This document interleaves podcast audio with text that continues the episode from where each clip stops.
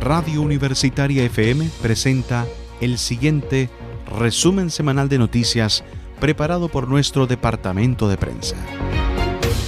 Confirman primer caso de variante Delta en Chile.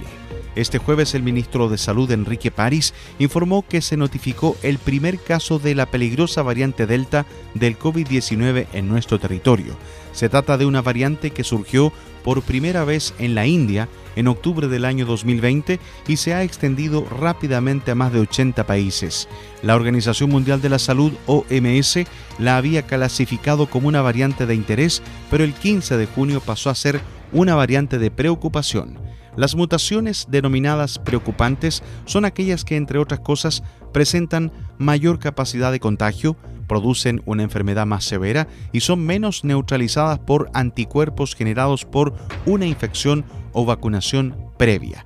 El virólogo alemán Felix Drexler recuerda que estas variantes en general surgen en lugares que son densamente poblados y se caracterizan por una transmisión muy frecuente entre individuos que viven hacinados. La variante Delta es una combinación de distintas mutaciones en la proteína de espiga. Eso se ve en Manaus y en las favelas de Brasil, en los slums de Ciudad del Cabo o en los centros urbanos de la India. En esas condiciones surgen variantes todo el día y a toda hora. Los síntomas más comunes reportados por los pacientes con la variante Delta en el Reino Unido son dolor de cabeza, dolor de garganta y secreción nasal. Hasta el momento, la variante Delta es responsable del más del 90% de casos en el Reino Unido y del 10% de infecciones en los Estados Unidos. Además, se señala que los más afectados con esta nueva variante serían los jóvenes.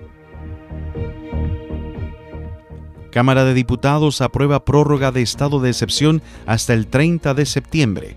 La Cámara de Diputadas y Diputados de Chile aprobó esta semana por 93 votos a favor, 38 en contra y 6 abstenciones la prórroga presentada por el gobierno para extender hasta fines de septiembre el estado de excepción por la pandemia del coronavirus, una medida que entre otras cosas permitirá al gobierno destinar recursos adicionales para enfrentar la crisis, eh, restringir las libertades de desplazamiento o toques de queda y mantener beneficios asociados a esta crisis como es el postnatal de emergencia.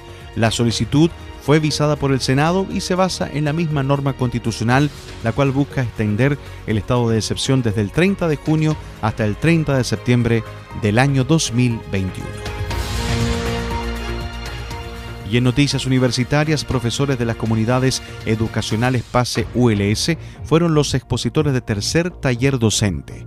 El equipo del componente de preparación de la educación media PEM PASE ULS, perteneciente a la Oficina de Acompañamiento de la Vicerrectoría Académica, llevó a cabo el tercer taller docente denominado creatividad y aprendizaje basado en proyectos, en el marco del subcomponente de reforzamiento de competencias y de la implementación del plan de acompañamiento docente de los 12 establecimientos educacionales adscritos a este programa, cuyo objetivo busca fortalecer estrategias didácticas para el desarrollo de las habilidades del siglo XXI. Cabe destacar que este tercer encuentro formó parte del ciclo de ocho talleres que se planean realizar durante el año, en las cuales se busca facilitar espacios de trabajo colaborativo entre profesores enfocados en la innovación docente y sus prácticas pedagógicas.